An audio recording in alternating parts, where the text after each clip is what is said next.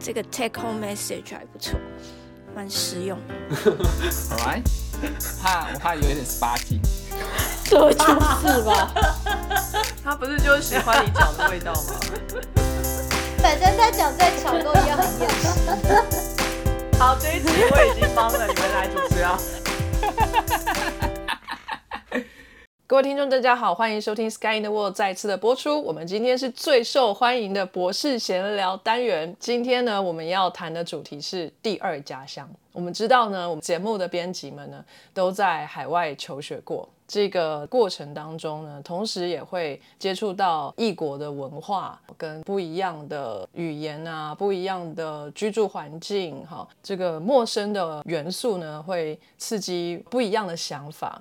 如果在这样子异国的环境里面待的比较长久一点时间，比如说两年、三年啊，一段求学的时间的话呢，常常我们的有一些 mindset 呢，就会跟着被改变了一些些，甚至呢会觉得说，哎，这边开始变得跟自己的心灵蛮契合的，有点同步，有点合拍的感觉，然后让自己感觉到说，哦，好像这个地方也也是我的第二家乡，或者是前世，或许我就是在这里生活的，哈，就是这种感觉，对不对？如果是这样子的状况的话呢，哪一个地方会是各位编辑们的第二家乡？因为我们知道有很多编辑可能是在很多个国家待过，所以到底哪一个他们才会觉得自己是比较有归属感的地方呢？好，先介绍一下今天来参与录音的编辑。好，首先有意大利的小鸡。哎呦，今天好像比较没有那么一点精神，要不要喝点鸡精？意大利有没有缺鸡蛋啊？没有哎、完全没有。那可以吃点蛋补身子。我们有美东的 CS，Guten Tag, Leute, wie geht's? 一个比一个没有精神怎么办？为什么会这样我？一直都是这样吧。哦，我们今天很开心的听到这个 CSK 来跟我们录音，是因为他指派了他的学生去做实验。哇，恭喜你，终于 是大家轮着做好吗？辛苦辛苦哈，实验室是需要传承的，是不是？那学生总有一天要学会这个技术，好，恭喜你。好，再来，今天我们还有在瑞士的 V 边 s t a s v i t e d o v i n 哇，这个很有精神啊！俄罗斯战斗民族的语言就是不一样啊。好的，所以 V 边已经拿到电源线了吗？没有哎、可能等一下我就回去做实验的地方，那边就有一个很奇怪的地方可以充，就是因为瑞士的这个插座真的很麻烦，都有这个保护装置，就是那个凸起来的，然后一般的东西都插不进去，只有瑞士的插头可以插进去。你是说那个插头有三根那种？对啊，有三根，哎、你可以把第三根剪掉。就算剪掉也插不进去，就是只有完全符合它的那个形状，那个菱形形状才能插得进去。除非你可以把它融掉，再重新塑造它的形状。嗯，好吧。小七今天真的很没精神，少睡一个小时。哎、对耶，对，今天我们还有非常非常非常久不见的德国的土编嗨，大家好，我是土编。啊！你要不要跟 CS 的德文来 PK 一下？哎还是你要讲捷克文？哎，捷克文我都快忘记了，应该是 d o b l i d i n 对不对？对，德文的话很简单，刚刚 CS 也讲过了，Guten Tag。欢迎土编哈，再次回来，记得要插话哦。你今天至少要讲十句话哈。哦，好，我努力。今天各位呢，如果说哎有听到我们一点背景的优美的钢琴声的话，就会是土边的妈妈 在练钢琴的声音。应该听不到，她现在跑去做其他工作。好的，她后来知道我要录音，就说她去做其他的事情这样。就拉小提琴吗？还是开始打爵士鼓。天哪，拜托不要！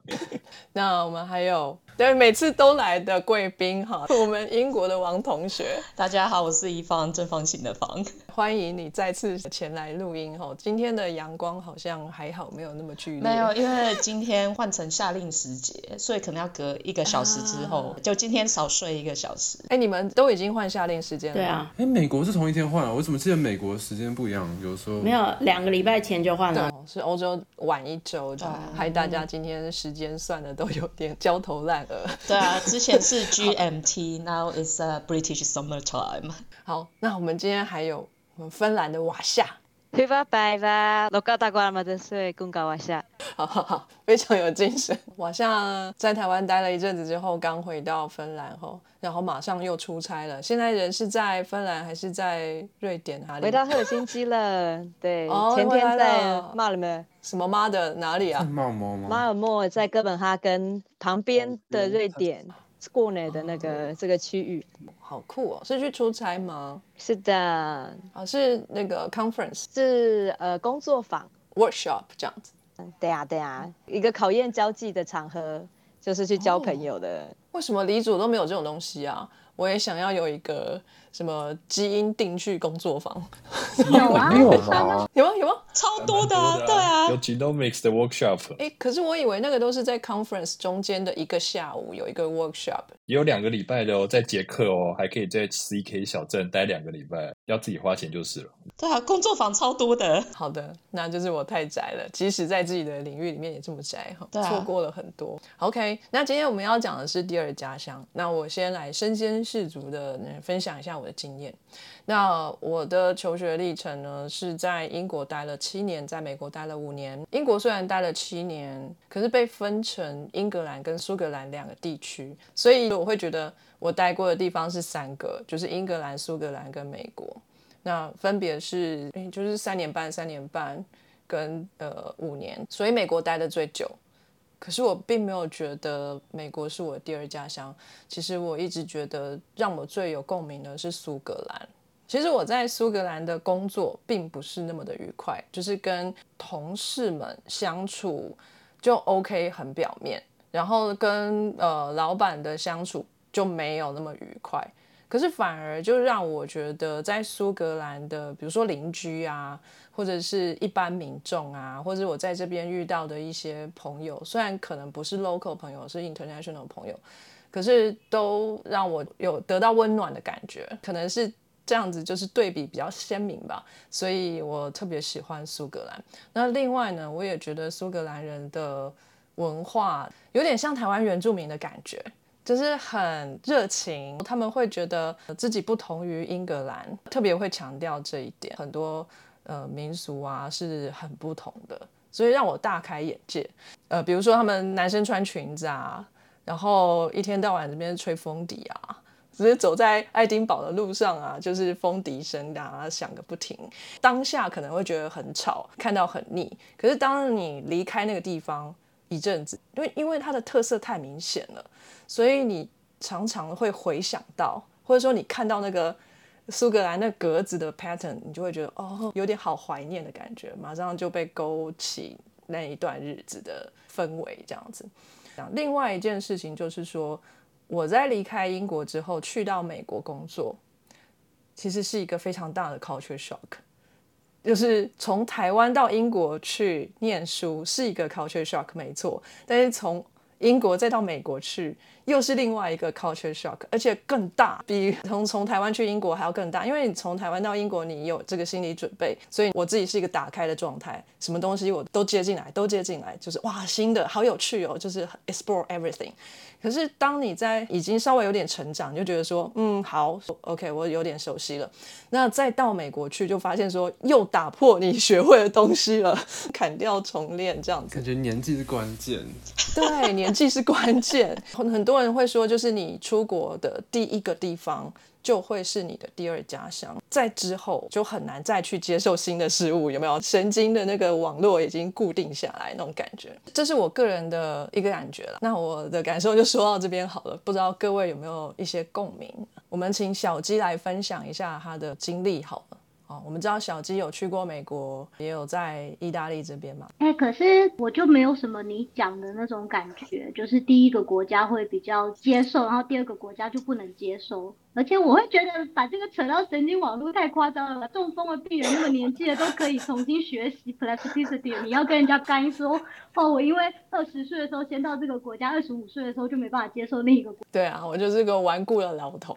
蛮好奇墙边的 reverse culture shock，不知道这这契不契合主题？可是墙边回台应该也就是经历很大的 culture shock 吧？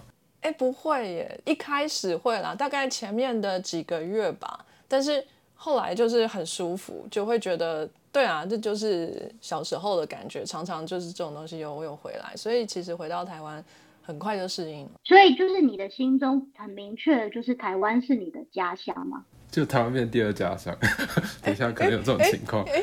所以苏格兰是第一家乡，然后台湾变第二家乡，应该绝对不可能。要做到这样，就是把不是你出生地或是不是你生长的环境当成你的第一家乡，就是比如说像我现在以苏格兰作为我的第一家乡，台湾变成我的第二家乡，这个状况比较难，可能要在苏格兰真的是待到超过三十年以上才会有这种感觉吧。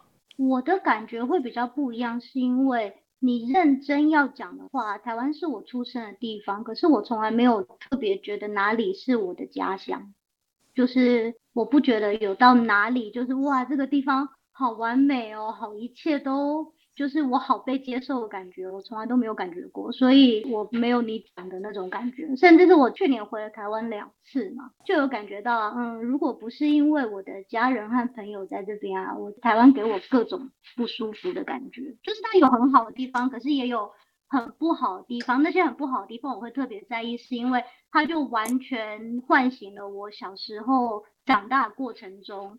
就是因为一直不被接受，然后一直被打压，然后一直被霸凌的状况，所以就会让我发觉，哦，其实，对了，台湾是很好，有很多很好的人，但是我们也不要忘，我们有很多很糟糕的地方。就是 我我没有那种，就是大家说什么，哎，回去好舒服，这又是家乡感，我觉得没有啊，就是就是一个地方，就是一个对我蛮熟悉的地方，就这样。可能甚至因为太熟悉了，所以反而看得到这些不好的东西，所以也不会觉得特别舒服。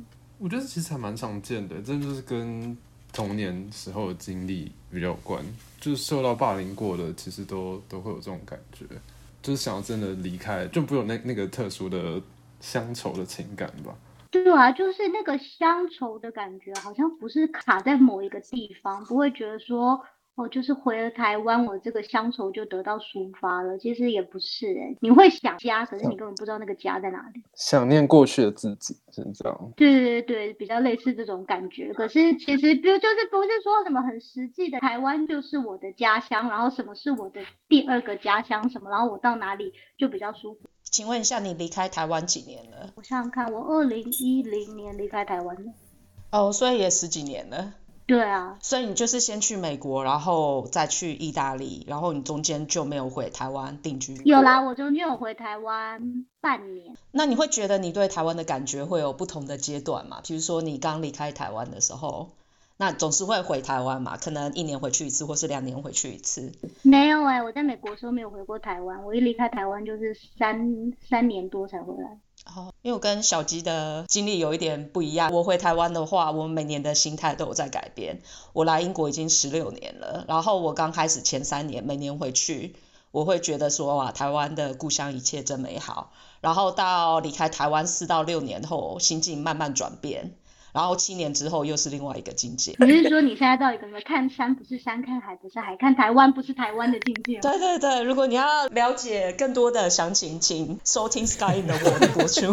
不好意思，OK，请继续详情。那时候让我最觉得有点无奈的是，我那时候去了美国，待完了三年之后，第一次回台湾就待了半年而已。那当然就是因为很感谢我以前的 lab，就是在我一回去的。第一个礼拜就给了我工作，所以我就马上回去原来的 lab 工作，是我以前的 lab，当然都有新的学生什么什么的，可是有一些老骨头啊，或者是戏班的秘书啊，什么那些是一样。等一下，什么老虎头？哦，老骨头。对不起，那个可不可以给小鸡买一台新的麦克风？还是帮我买一个新的耳机？我觉得我真的不行了。这应该是我口齿不清的问题，跟麦克风有关系？然后我那时候有一股。无名的火大，就是我回了熟悉的环境之后呢，大家对我以前所有不接受的一切都接受了。以前都会说你很叛逆啊，以前都会说你这样讲话没大没小啊，以前都会说你这样子以后就会死的很难看啦，你迟早都会学会的啦。等一下，你到底是实验室还是待在后宫啊？为什么会讲你死的难看？这个很糟糕哎、为什么？可是就是当然可能也不止我们实验室，可是可能就是比如说你从小，因为它也是学校环境，就会让你幻想起很多学校的事嘛。你可能在小学啊、国中啊，都常常被老师这样站起来，就是当众的骂啊、当众的羞辱啊、霸凌啊，因为你是个叛逆的小孩。可是这一切呢，在我出国再回来之后，再也没有这个问题了。每个人都说，啊，出过国的就是不一样啦。对啊，他那个就是在国外受过洗礼啦。你看现在讲话就是，哎，就是他们国外都这样嘛，不是要那样子很尊敬的，我们要学一学。我想说，妈的嘞，三年前我讲一样的话，这叫没大没小。三年之后就是，哎，别人帮你们带来了国外的风气，了不起。可是我是同一个人啊。嗯，就是这些事情，我以前也是这样，后来也是这样。可是我觉得，就是那时候就让我对于台湾最大的火大，就是我是一模一样的人，可是当我今天是土生土长的时候呢，我是那个被打压人，因为我跟别人不一样。哎，可是只要当我去国外洗一下，然后再回来，你们就觉得很接受了，然后还觉得很棒，因为我带来不一样的风气。可是我从长在这里的时候就是这个样子的，可是这个时候你们只想找我麻烦。所以我觉得这种东西让我比较没有什么家乡感吧。然后我会觉得我也很喜欢西雅图啊，那我也很喜欢米兰啊，其实待的也都很开心。重点其实应该都是在当地有交到朋友，有交到对你很好的人。大家常常都说台湾最美的风景是人嘛，可是嗯这件事情不是只发生在台湾的，我觉得到全世界每个地方最美的风景都是人，只是有像台湾可能连在路边碰到的阿上都是很无条件的，突然就会对你很亲切或对你很好，这是一种好法。那有一些他可能一开始的时候会比较有距离，可是当你一旦打入之后，他对你也是非常非常非常无私的好的。哎，光可来了。有听到 Tesco 来了吗？有非常明显。你刚才之前还有那个静音，就刚好就没静音的时候。没有防到。哎，所以我只是说王同学麦克风真是好哎、收音非常好。对啊，总之我没有什么特别的第二、第一家乡这个感觉。好，我先从最后面开始讲好了。台湾最美的风景是人这一句话，其实是因为台湾真的没什么，只好讲这样。哎，这句话我也不同意。哦，这样子。我觉得台湾其实有很美、很特别的地方，只是我们看腻了。因为我今天随便照台湾的那些街景，或我觉得丑的要死的地方，或那种招牌什么，在 IG 的 Story 上，follower 都超爱的。我说超特别，这是哪里？就是因为那是没看过。就是我们在其去其他国家看到这些东西，觉得好神奇，好有味道哦。然后是因为我们也没看过，可是比如说我要问当地人，他就会说你为什么会觉得这个很好看？我们所有的房子都长这样，蠢死、丑死，每个东西都几千年历史，没有新的、就是就是，我觉得是因为我们看腻了我们自己喜欢的东西。我不觉得台湾不没有什么特别美的东西，我觉得台湾很美，是真的。对，当然这个是某些网民说的这个酸话啦。我其实不知道台湾最美的风景是人这句话是出自于哪里。这句话其实是当初来台湾的对岸的网民讲的，然后才被台湾拿来当 slogan。是对岸的网民来了台湾之后，在那个你知道中国的狼性教育下，发觉怎么会有个地方的人这么亲切啊？所以他们讲了这句话。原来如此。不过我真的觉得，当然台湾这么小的一个地方，可以有各种不同的地形，然后生态非常的丰富，的确没错。可是以 scale 来讲的话，台湾还是没有那么 impressive。这这是我个人的感觉啦。嗯，当然台湾也是有很多很漂亮的地方，可是常常你就是哎镜头一个三公分五公分就很不一样了，这也是特色之一啦。再来就是你感受到了，在你出国前、出国后，大家对你的另眼相待。嗯，我觉得这件事情好像在台湾的时候就学习到了。同样的话，你讲跟老师讲，或者是大学姐、大学长他们讲，都会有不一样的结果，不是吗？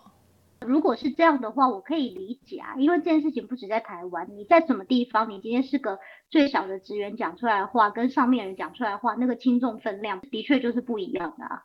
所以你会想要去找比较上面的人去支持你打 AD，因为从他嘴巴讲出来，就是话语权、话语权、话语权。刚刚我知道是我嘴巴的问题，话语权比较强。可是那个时候，就是我回去的时候，其实我还是一样没有博士学位，我也没有拿到别人的学位，就是我是硕士出去，硕士回来，我从头到尾拿到只有工作经验，没有任何地位上实质的成长。但是海外经验，或者是说你经历了不同的世界啊，今天就算是比如说从台北实验室离开了，然后去高雄实验室混个三年回来，一样的一样的学历，你离开台北到高雄去，你经历的 struggle 跟那个你从台北离开去到美国重新开始经历的所有的一切，是不是到美国去会比较难开始呢？这个摩擦力是不是比较大一点呢？其实他人给你的这个也是尊重你经历了很多不一样的事情啊，是吧？对，可是我不太理解，是那个尊重还带来了对你行为的完全天南地北的解释。那我就觉得这件事情很荒谬啊！所以我今天身为一个台湾人，在台湾不值得被尊重，可是如果身为一个台湾人离开台湾再回来，就很值得被尊重。哎，就是我讲的屁话，就突然变成有力的话了。哎，最近我看到有一个 YouTube channel 蛮好笑，叫这群人，他们就是有点。拍电视剧的那种手法，在拍 YouTube 影片，然后他们常常在讽刺一些事情。我看的这一集就是同样的话，从外国人嘴里讲出来就是不一样。就比如说到餐厅去吃东西，你在国外去旅游，然后在餐厅要吃东西，那个服务生就上菜，然后菜就就丢在你桌上，就说拿去，There you are，然后就走了，然后你就会说哇。就外国人都是这样做事的哦，哇，很有个性呢，哦，难怪他们是这么 personalized 的东西啊，这个之类的。然后呢，如果是在台湾的话呢，就这样餐点就是就丢在你面前，你会说，哎，等一下，等一下，你主管是谁？叫出来，我要做客诉哦，等等等，这样子会有很不一样的看法，就是崇洋媚外之类的。好像在台湾，我们比较被教导去国外要怎么样才不失礼。比如说会看到什么去日本做这几件事，什么非常没礼貌，什么西餐的正确的用餐方式，什么什么，我觉得我们好像一直被教导一个。我们很多事情也许很没教养，所以我们要学习怎么有教养。然后我们去了别人的地方，看到别人这样做事情的时候呢，不能就是说你们怎么会这样？你要马上想是要检讨自己，可能我们很不足的地方。那我觉得这个东西被推到有一点荒谬的境界，所以就变成有时候在国外遇到无理的人，我们还会说，哦，你看他们都很懂得为捍卫自己的权益。就是，所以我觉得刚出国工作的时候很容易，台湾人都会吃，就因为你可能就是真的碰到无理的人，或你被占便宜的，可是你自己自以为那个是文化差异，就把它吞下来。我之前有碰过反向的，就是呃，我之前碰到一个捷克人，然后他去韩国当上刚过交换学生，他那时候就跟我说，哦，他本来刚去的时候很开心，可是他隔了一阵子之后呢？他就觉得他非常的生气，他觉得韩国人是非常嗯，我想想看他用了什么形容词，就是很假。Hypocritic 不是吗？对，可是他用的字更更狠。，bitch 没有，不是想我想到他说卑劣，我那时候就想说，哎，为什么？我其实认识很好的韩国朋友是韩美混血，所以其实我没有什么真正的跟韩国本地本土人很好的经验，所以我就是很想听听看他的。讲法是什么？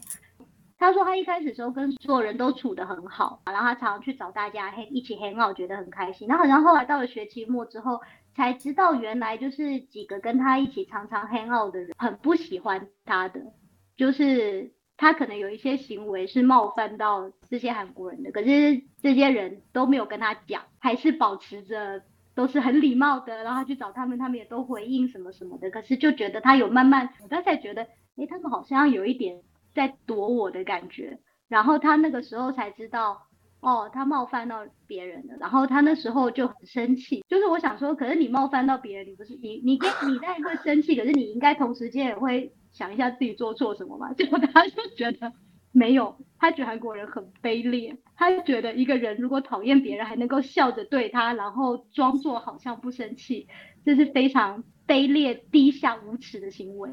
英国人也这样啊。我觉得他就说他觉得没有办法在那个国家生存，因为这个东西太无耻了，太低下了。所以韩国不可以去，英国也不可以来。奇怪，我想说，你怎么不会想一想这件事情在社会上，如果今天在工作的场合什么，这本来就很常见呐、就是我一定都会有我看不太顺眼的同事，但是难道因为这样子，我每天去上班的时候就要变修罗场，就跟他大吵大闹吗？就是如果今天不是很必要的争吵，我今天是同学，对了，我得常常看到你，那我也不需要撕破脸，而且反正你就是待一学期就要走了，我没有必要要跟你大吵大闹吧。而且我跟他说，如果今天他们真的就是跟你大吵大闹，你可能冒犯到他，可是你也不知情，所以你也会很生气。然后你可能在那边去了两三个月的时候呢，你就瞬间孤立无援，你在学校的同学都讨厌你，然后你还要在那边待一个学期，你会觉得这样更好吗？然后他就有点呃，可是我还是觉得就是你不高兴的时候，你就一定要表现出来。我就说，我觉得这才奇怪，你又不是动物，为什么不高兴就要表现出来？而且他会直接解释成是韩国人，他不会说他觉得他这几个同学不太好，然后我就会觉得哦，你就可以看到网络上很多莫名其妙的文章啊，什么人都怎样，什么人都怎样，这些刻板印象就这样来的、啊，就一个人看不到自身的问题，把问题都丢给别人之后啊，然后就一丢，然后再贴一个标签，就一整个国家就这样子。所以我觉得你的朋友应该是没有读过《论语》，因为东方的世界不是都被孔夫子所影响吗？像那个《论语》里面不是就有说“己所不欲，勿施于人”，我相信韩国人应该也是学过吧。说到《论语》，我想到我那时候在美国的时候被问到一个东西，我也觉得哦，你 们真的很诡异。那个人现在还不是很严重的基督教狂热分子，我那时候去问，他就说你有信仰基督吗？我就跟他说没有、欸，我是佛教徒。他说：“可是不管怎么样，你们一定都读圣经吧？为什么会有这个连结？这什么东西？圣经是你们在读的啊，我是佛教徒，我当然不读圣经啊。就你知道那个人超惊讶，他是打从心底的惊讶，他没有瞧不起的意思。他说：可是不读圣经，你怎么知道什么是道德、正义、公理？他说：你怎么知道什么是对或错？你心中就没有善与恶的概念？我们有孔夫子啊，我们有孔夫子啊。然后他就嗯，马上就接受，就哦，那没问题，那没问题，你懂。”那应该是孔夫子有读圣经啦，对，在传授给你们，对，你们可能看不懂。所以在西元前的人都没有道德观。其实我有问汤姆这个问题，我说你们英国没有孔夫子，没有儒家思想，那你们怎么知道是非善恶、道德对错？他说我们有圣经啊，太有趣了。还有说你不知道，我最近认识一个台湾人，哇塞，他居然跟我讲什么？哦，那那应该就是英国版的《Sky in the World》的博士闲聊，他们有在讲这个。对 对，一个台湾人问我，你们怎么判断是非对错？真的完了啦，你就被贴上标签，他们就会说，哎、所以台湾呐、就是一个很无知的国家，对对对，只知道孔夫子，什么都不知道。都没有想过圣经吗？我的天哪，同学贡献标签一张臭名。OK，好，谢谢小鸡的分享，时间抓的真准，哎真的耶随时要退价就退吧。好，谢谢。我想请问瓦夏，哎，你对于就是刚刚小鸡分享的霸凌跟家乡的感觉是冲突的，有没有什么看法？我觉得小七遇到的是很复杂的一个社会的状态，不能用我们可能的已经存在的模组去套吧。因为我觉得我们其实想要讨论的标的，也不是说定义的非常固定，所以说可能在理解我们要怎么去讨论家乡的时候，好像说，因为听起来字里行间，小鸡会觉得说，哎，我对家乡理解就是我要很义无反顾的爱这个地方。可是很多人的家乡可能不见得是，我就只有爱，没有其他的情感。有时候可能是恨的那个情感会更强烈嘛。而且刚刚听到的感觉上也蛮多，就是在比如说你什么文化应该有什么样的表现，或者是说道德标准会跟圣经或者是其他的一些意识形态绑在一起，感觉上是那种媒体包装行销出来的那种内容农场，我们把它误以为是一个现实或是事实，但其实它不是一个事实，它只是行销而已。就比如说，我们说芬兰媒体试读好厉害，我们赶快来写写看，芬兰怎么怎么那么厉害？那可是其实它这个重点就是它，我原来是媒体试读是一点都不厉害，它只是行销起来把自己包装的很厉害而已。所以，我们今天如果只是对说，哎，媒体上面讲的这个概念，我觉得我不认同，可能会被这个想法所压制，或者是觉得说自己的经验没有被看见。我觉得我们可能可以换个方式去想，对啊。可是我觉得每一个人的经验都很重要，对啊，好像去国外洗一遍就回来，然后我本来的个人的主体性，就大家就好像很认同我。我觉得这是一个蛮大的问题，就是其实牵扯到那种。台湾有这种缺乏自信心啊，然后在国际上被孤立啊，然后我觉得它其实是个蛮复杂的问题啊，可能不是我们这个家可以来 cover 的，对啊，不知道有没有 可以有参考的地方。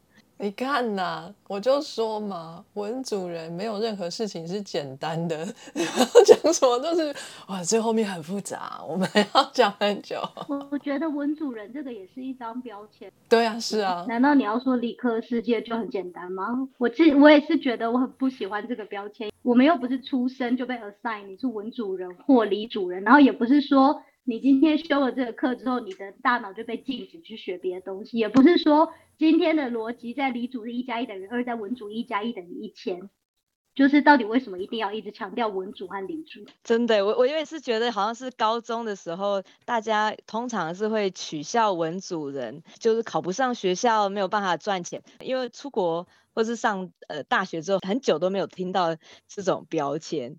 所以说，我觉得也是让我有这个机会来思考，说到底对文组跟理组的想象是什么，训练是什么。我自从上了大学之后，这老师根本就很不看好我啊，就是就说，哎，这你没有抽象思考的能力啊，你还是去卖鸡排好了。这样，我就常常觉得说，那我就卖鸡排，我也可以卖得很开心啊。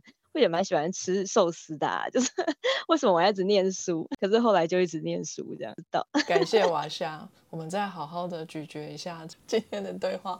我真的就是很受不了文主和理主这个标签，就是不是说我今天念了文主就一定这样，或念理主就一定这样。你在文组下面，今天如果念了经济系，你就会被去学超复杂数学 model，是你今天就变成说你好像走进了文组，然后你又往理主那边绕。我觉得它这从来都不是一条二分法路。你走到了理组之后，你走到医学那边，你还要学人文的关怀。你跟那些纯理组完全在走理工的，你的训练专业训练就不一样。可能你大学的时候，你文组也可以去考理组，理组也是可以去考文组。你可能在大学的时候就已经跟这个选择无关，那更不要再提你今天在网上念专业的时候。我也有朋友完全就跑去念艺术啊，完全大转弯，因为那对他来讲是他在那个时候找到适合他的东西。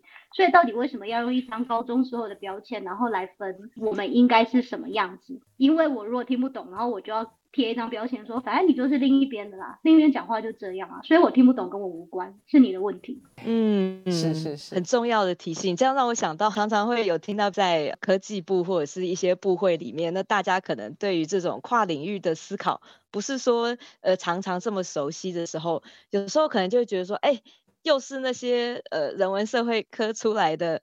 讲话没重点，又不能应用，有时候会听到或是看到，就觉得说，呃，我们在欧洲或者是在欧美这些，我们一直在强调说跨领域，那其实我觉得两边也蛮需要说可以多一点的互相的理解跟换位的思考，不是标签化这么简单。对对对。那我想要澄清一点，就是我说的文组理组呢，并不是要贴标签的意思，在这边我是想要有一点点分野的部分。我当然也知道文组理组是可以 cross 的。那跨领域也是没有问题。那文组理组我没有要用，就是啊，你的学科是哪一个来做分野哦。我的理解，文组呢是像刚刚说到的抽象思考的这个能力。如果说我们今天有一个社会议题，我们看到这个简单的社会议题，但是我们可以用很多不同的历史脉络啊，我们用很多的呃社会现象啊来来做呼应。我认为，我认为是把一个单一的一个概念再去做演绎的。那理组呢，是去归纳很多不同的观察，把它归纳成一个比较容易运用在很多事情上面的一个简单概念。那是两个不同的方向，我以文组、理组来做说明。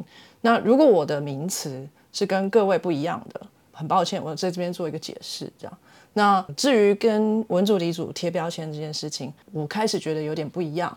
那如果说各位觉得文组、理组这样子讲不太好的话，那我可以以后就不用这样子的说法。我有时候觉得，就是不知道怎么样去说这个文组跟理组，因为就我自己自身的经验来讲，我最好的在德国认识的最好的异训朋友，除了一个以外，其他五六个人都是念文组的，所谓文组，他们很多是念法律、呃，念哲学、念历史。我发现我跟他们的对话比较多，他们比较容易理解我在研究什么。反而是跟你跟另外有一群人是，比如说念神经生物啊，或者是念跟医学相关的，或者是癌症相关、生化相关的那些所谓理组的同学，我反而在德国生活这呃六七年来，我跟他们之间的交集变得很少。我大部分找的朋友都是学历史的、学法律的，特别是学哲学的。那我自己揣摩了为什么会发生这个现象。我明明就是一个念自然科学出来的，我的兴趣是生物，后来念了生态，然后再念了一些演化。我就突然觉得，念生态的人其实跟念所谓的基因体啊，或者是神经呃生物医学啊，这些人他们在沟通起来的时候，有时候会出现一些不一样的观点，或者是坚持的点不一样。我们受的训练虽然名为生物，但是好像我们学的那一套比较像是哲学的。我们问的问题就是。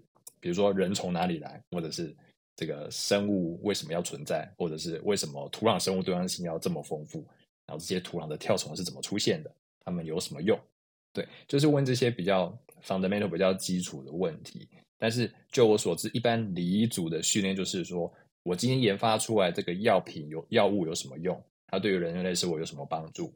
然后它是不是能够及时的去医疗、去治疗某一样特定的疾病，或者是这个癌症是怎么来的？它是哪些基因 mutation 所造成的结果？它是要一个很直接、很明确的证据，能够找到那个事实是什么。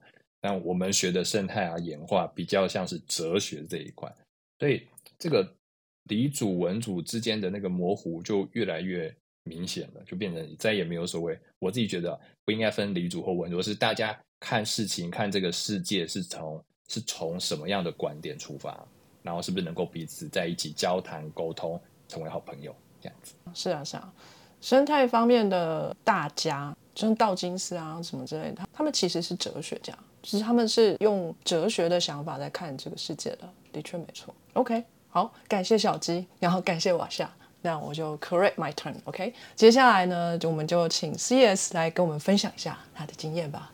好，那我是从台湾之后，然后到德国嘛，然后现在到美国。要讲这个话题之前，队长他之前在群组上面说，哦，我们要讲第二家乡。那我就突然想到说，一开始在德国的大概前面两个月吧，我已经有认识有一个学姐，她在那边已经很久了，就是她已经念完一个法律学位了。这样，我有一次去找她，然后她就跟我分享说，她觉得。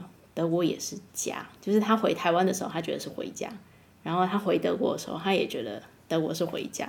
然后那时候我就不太能理解，就是为什么这样？因为对我来说，就是我在德国那一段时间，就是这么多年，如果我跟朋友说我要回台湾，我就会说：“哎，我要回家了。”这样就是我觉得台湾是家。当我一踏上华航的时候，就已经有家的感觉。你这句话可以去夜配。哎，你这个观念正确哎，好像。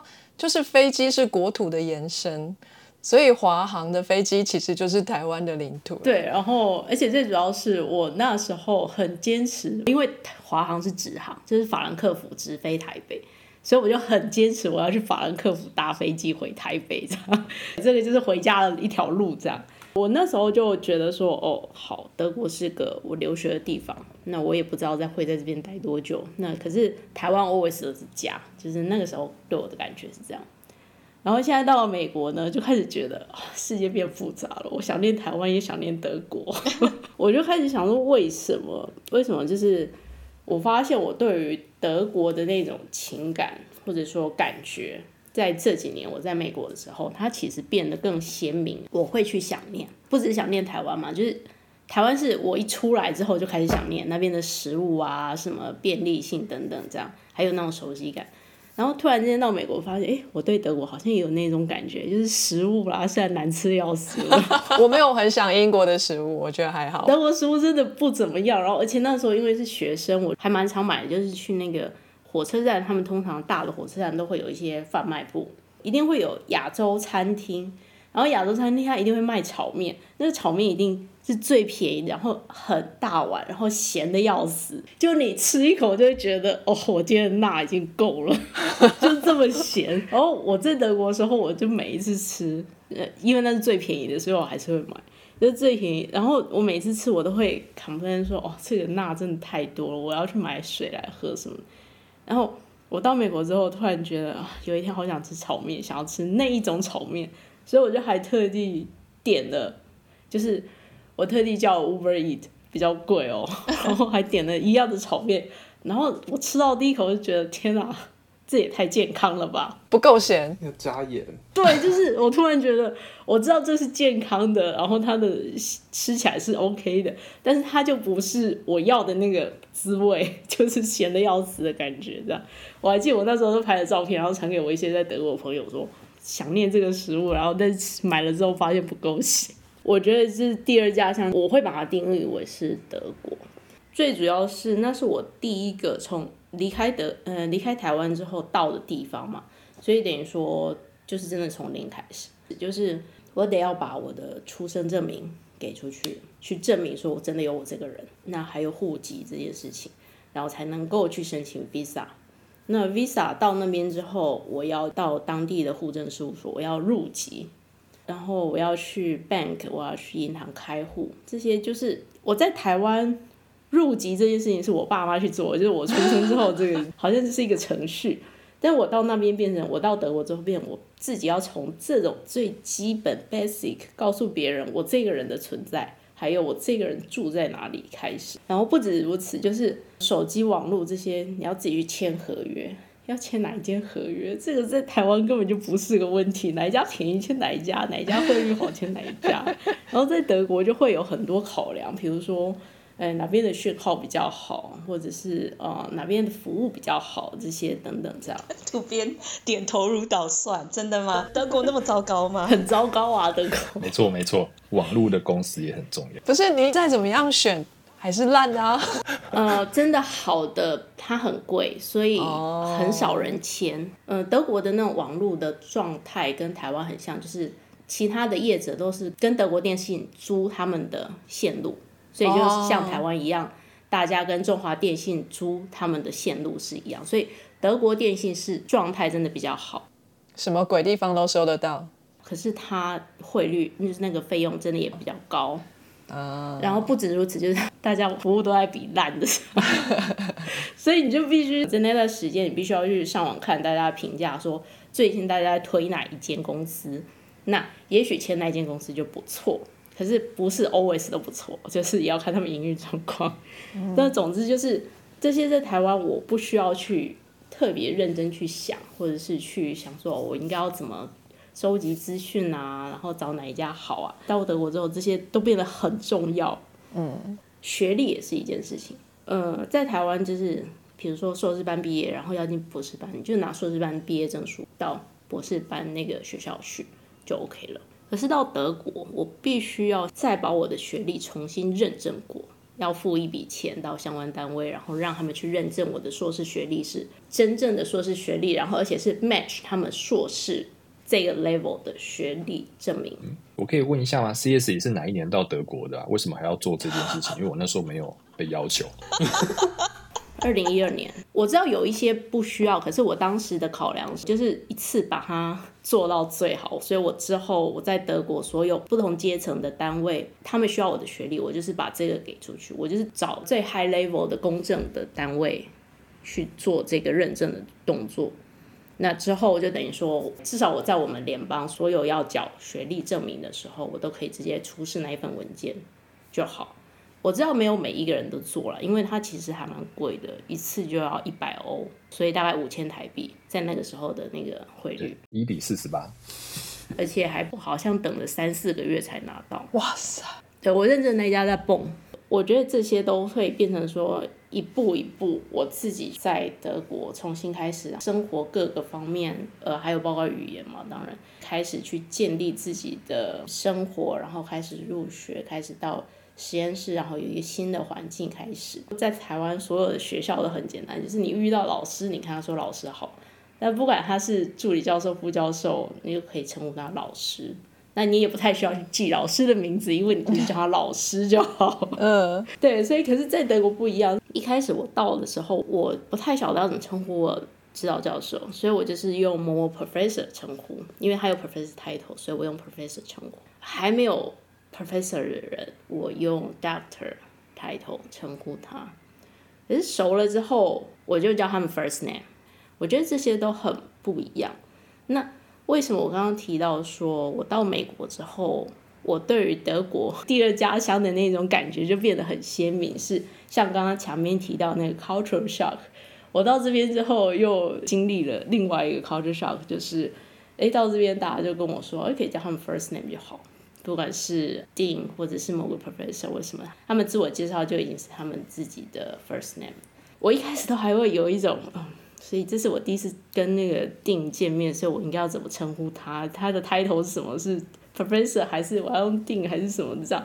结果没想到都不用，就是直接 first name 的。嗯，这个我在台湾也有受到 culture shock 哎，在如果你们实验室有博士后的话，你们都会怎么称呼他？就学长姐啊，不是同个学校毕业的，就是从外面聘进来的博后。什么博吧，插博、黄博、强博、刘博，对，比如说我姓刘，就叫刘博，对不对？王同学就是王博，right？哦天哪！哦，原来是这样哦，我不知道。陈博，嘿，我在英国这边的台湾人都叫我王老师，好不好？哇哦，这超怪！我说移防就好哦，没有没有哦，王老师那个。对啊，跟他们说叫我 Wallace，或是直接叫我雨如，或者是刘雨如都可以，就他们就要都叫我刘博。没人叫得出口吧？Yeah, right。然后我要怎么称呼我的老板？因为那个老师就在那个单位一直上去嘛，所以他有一些人是行政的人，他们从老师是博士生的时候，或是 Poster 的时候就已经一起工作，所以他们就是习惯这个称呼，所以会叫他于博。所以我是新来的，我要叫他什么呢？于教授吗？就我不知道要叫他什么。直到有一天，我们一起跟海外就是开会，他用英文自我介绍，他就说他叫 Robert。从此之后，我就叫他 Robert。这 OK 吗？哎，那熟一点可以叫他 Bob 吗？我下次照照看。对，再隔两三年就可以开始叫他 Bob。他会回头吗？对，所以整个实验室只有我一个人叫他 Robert，就是超奇怪。因为我还没有想到，如果我回台湾，我要叫其他人什么，然后其他人要叫我什么。是一个很奇妙的状态，好跟你 share 一下，就是你的路径跟我有点像，就从欧洲到美国。对对对对对。然后如果有机会你从美国再回到台湾，你再告诉我，也是王博您好这样子，我可能会弄一下吧，王博。嗯，有教授职位，我好像也都会继续叫老师。就台湾就是这样啊，不会特别说呃教授。有一些人。听说这是听说的，不好意思，我要分文组理组了，sorry。这位老师是真的是文组，就是法学的老师。有一个人经验是去找这位老师说话的时候，你如果叫他就是叉叉老师，他会生气的哦。我是教授，我觉得这有可能。我觉得有一些领域他们很重阶级，然后法律是其中一个，所以你必须要非常懂得拿捏那个分寸。对。所以就就很难，你不是很清楚那个领域的时候，最好是用最最最你所认知到最有礼貌的方式去对待这个人。没错，把他所有的头衔都加在前面。一个一个特 professor doctor 这样子，他觉得多余是 OK 的，但不要觉得不足，你就已经先踩到他的雷了。这个就是师生之间的那种距离，然后还包括从台湾到德国，不只是因为刚好我有学姐在那边，所以帮我可以比较快融入那个环境。还包括我，其实，在台湾有一件事情是比较常常被开玩笑的，就是我穿的很随性，比较是中性，就是牛仔裤啊、T 恤啊。因为我台湾是骑机车嘛，所以我就觉得有一件那个机能型外套，防风防水非常方便。所以我就是到哪里，因为我都是骑机车，所以我穿的就一直都是那个样子。然后我就是会背着笔电，所以后面就有一个大背包。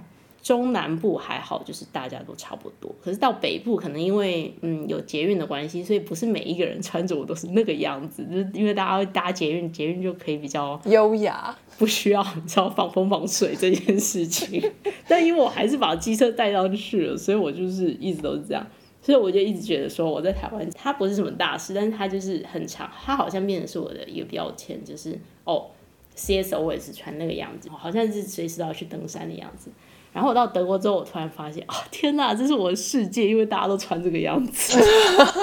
机能取向非常被理解跟接受。对，而且因为德国啊，很多女人壮的就跟男人一样，所以你会看到 两个人的背影在那边的时候，你看不太出来。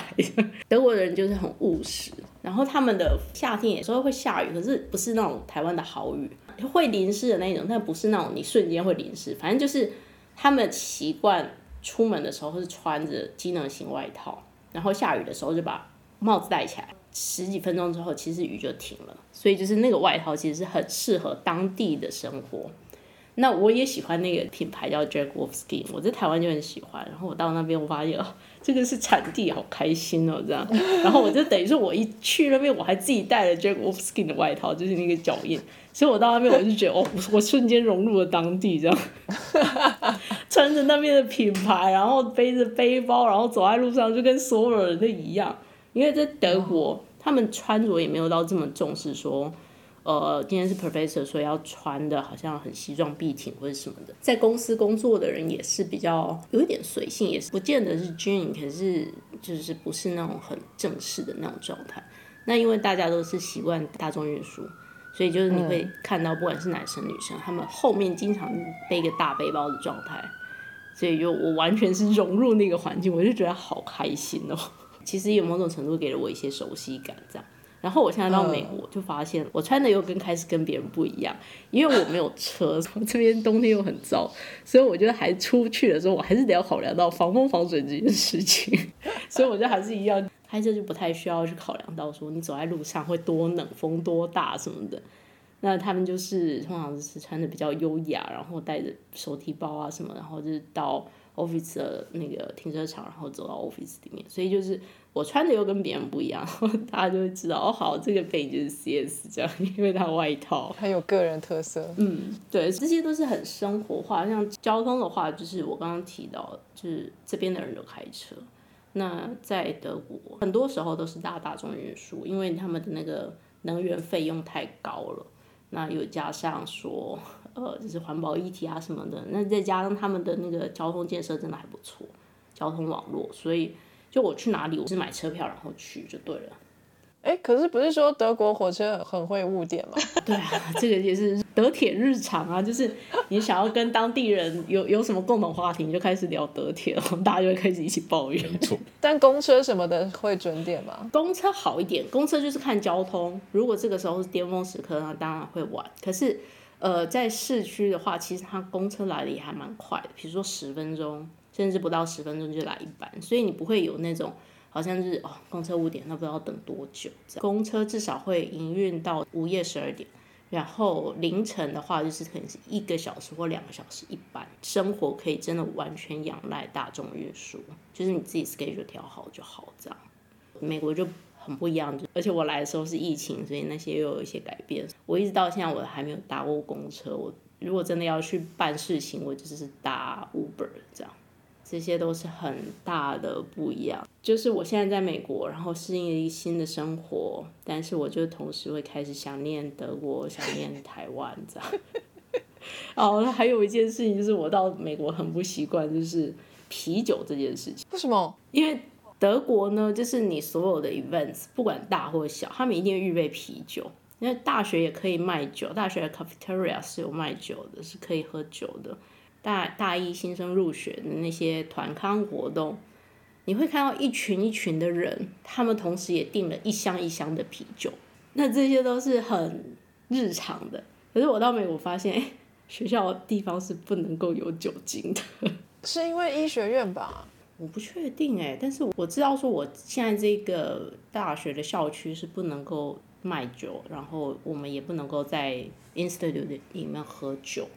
这太神奇了。那还有就是我，当我到 summer events，就是这个 county 夏天的一个有点像是夏季农场，然后很多很多的农人会在那边卖东西，然后当然也会有美食部，然后还有游乐园，也是那种复合式的一个地方让大家去玩的地方。